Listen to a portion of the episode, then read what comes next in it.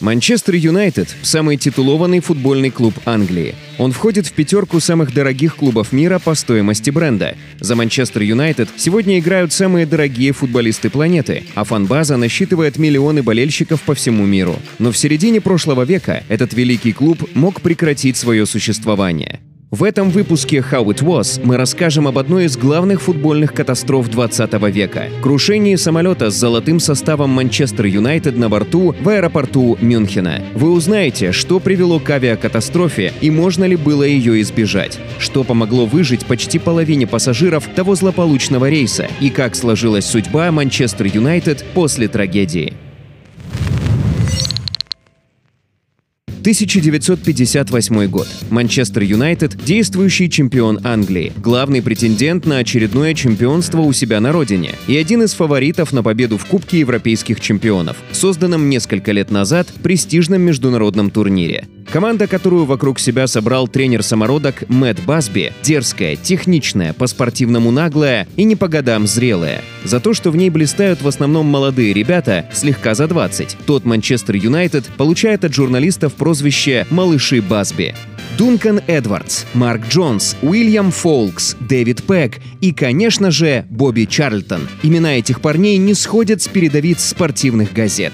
Для манчестерских детей они кумиры, для работяг с местных заводов – герои, а для светских львиц – трофеи. Молодые, красивые, успешные и чертовски знаменитые. Но для самих малышей Басби значение имеют лишь несколько вещей – футбольное поле, ворота и мяч. Они тренируются по несколько раз в день, чтобы дважды в неделю выходить на футбольное поле и делать то, что они умеют лучше всех – играть в футбол.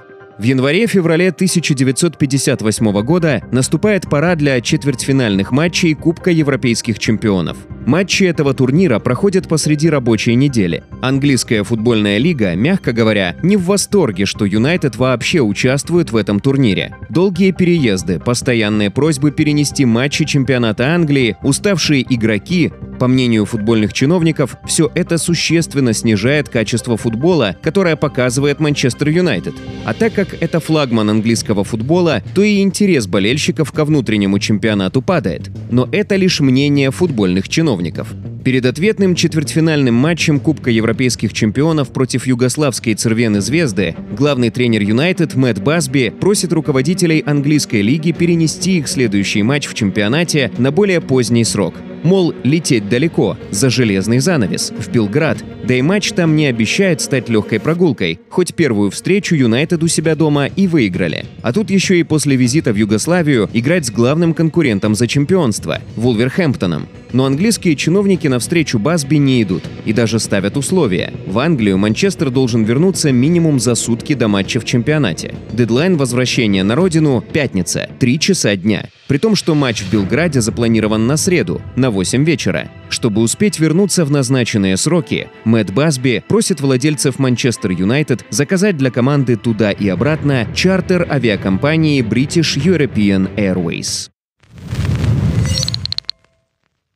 До Югославии малыши Басби добираются без проблем. В Белграде играют с «Цервеной звездой» в ничью 3-3 и за счет домашней победы тремя неделями ранее выходят в полуфинал Кубка европейских чемпионов.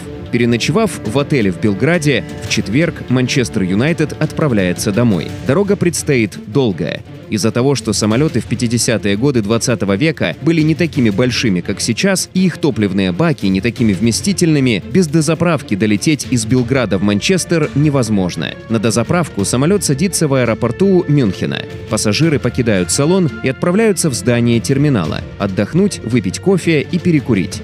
Да-да, для тогдашних спортсменов курение было делом абсолютно обычным. В 14.19 по гринвичскому времени все пассажиры уже снова на борту двухмоторного самолета «Элизабетан» и готовятся ко взлету. Общаются, читают газеты, играют в карты. Авиалайнер выезжает на взлетно-посадочную полосу, разгоняется и... Командир воздушного судна бьет по тормозам.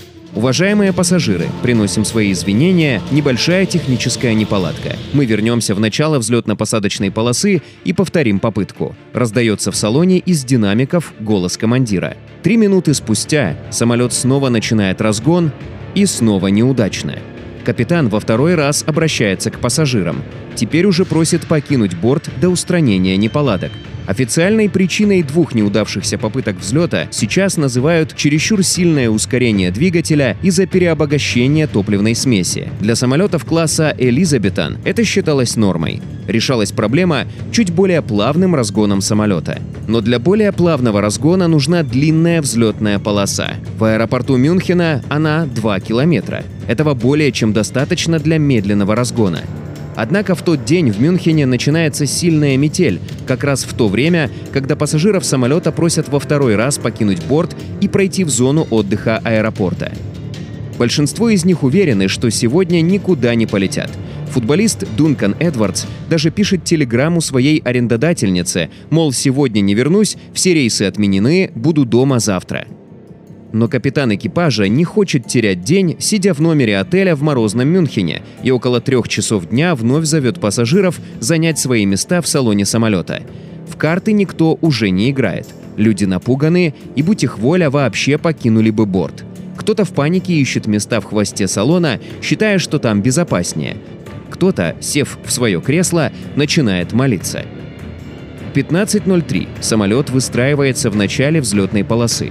Для того, чтобы оторваться от земли, необходимо набрать как минимум 220 км в час. Авиалайнер сдвигается с места. 30 км в час. 60. 120. 170. 217. 217.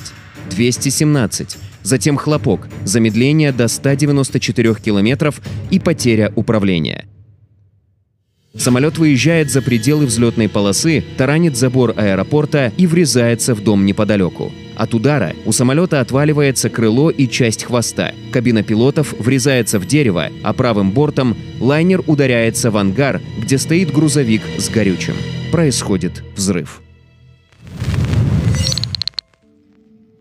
Тела пассажиров разбросало на несколько сотен метров. Из 44 человек, находившихся на борту, 20 погибли на месте. Еще трое скончались спустя несколько дней в больнице. Среди погибших 8 футболистов Манчестер Юнайтед, 3 члена тренерского штаба, 8 журналистов, 2 члена экипажа, второй пилот и стюард, один турагент и один болельщик, близкий друг Мэтта Басби. В числе выживших оказался вратарь Манчестер Юнайтед Гарри Грег. Он первым пришел в себя и еще не до конца осознав, что произошло, бросился спасать партнеров по команде и других пассажиров так и не взлетевшего самолета. Гарри Грегу своей жизнью обязан и главный тренер Юнайтед Мэтт Басби. Он хоть и сильно пострадал, но все же выжил. Его выписали из больницы спустя два месяца. Посчастливилось пережить прерванный полет и главной восходящей звезде клуба – Бобби Чарльтону. Он пришел в себя, сидя в кресле самолета, которое просто вырвало из салона и выбросило на взлетно-посадочную полосу. И вот тут как раз и кроется ответ на один из главных вопросов. Каким чудом половине пассажиров этого злополучного рейса удалось выжить? Ремни безопасности. Все, кто пережил трагедию, перед взлетом пристегнулись, а вот большинство погибших правилами безопасности пренебрегли. Еще один вопрос, ответ на который окончательно был получен лишь спустя 10 лет после авиакатастрофы – кто виноват в крушении лайнера? Изначально причиной аварии назвали ошибку командира борта – Джеймса Тейна. Козлом отпущения его сделали, потому что он был единственным выжившим пилотом. Его обвинили в том, что он начал взлет, не проверив, в каком состоянии находится самолет. Следователи заявили, что на крыльях были куски льда, которые не позволили при взлете открыться закрылкам. Как выяснилось позже, льда на крыльях не было. А настоящая причина катастрофы – нерасчищенная до конца взлетно-посадочная полоса. Сотрудники аэропорта попросту не убрали снег в конце полосы, аргументируя это тем, что обычно всю длину полосы для взлета никто не использует. Именно этих сотен метров, на которых лежал снег, и не хватило самолету с Манчестер Юнайтед. Въехав в кашу из тающего снега, борт просто не смог добрать недостающие для взлета 3 км в час.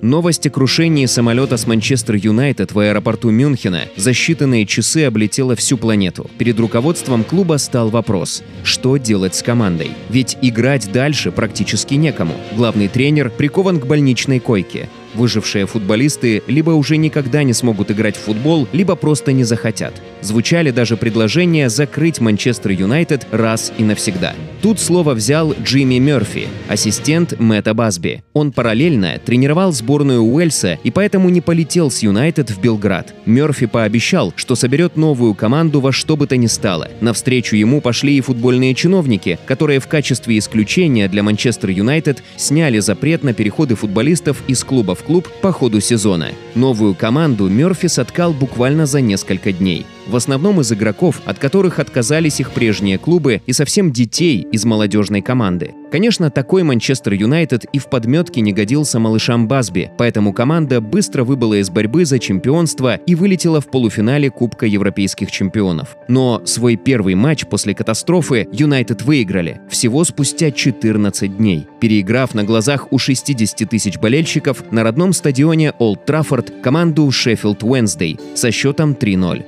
При этом болельщики совершенно не знали, что за футболисты надели форму их любимого Манчестера. В традиционной предматчевой программке на месте состава Юнайтед были пустые поля. Но именно этот матч заставил Бобби Чарльтона передумать завершать карьеру. И спустя 10 лет, в 1968 году, они вместе с вернувшимся после долгого лечения на пост главного тренера Манчестер Юнайтед Мэттом Басби сделают то, что планировали сделать еще в 58-м. Выиграют Кубок Европейских чемпионов. Манчестер Юнайтед, словно феникс, воскрес из пепла и вновь покорил футбольный Олимп.